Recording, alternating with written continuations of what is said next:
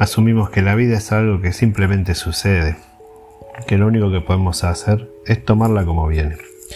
Esto básicamente es una actitud de víctima, la cual delegamos poder en personas y cosas que están fuera de nosotros.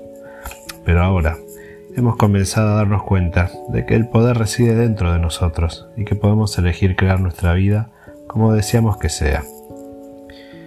Como desean que sea su vida.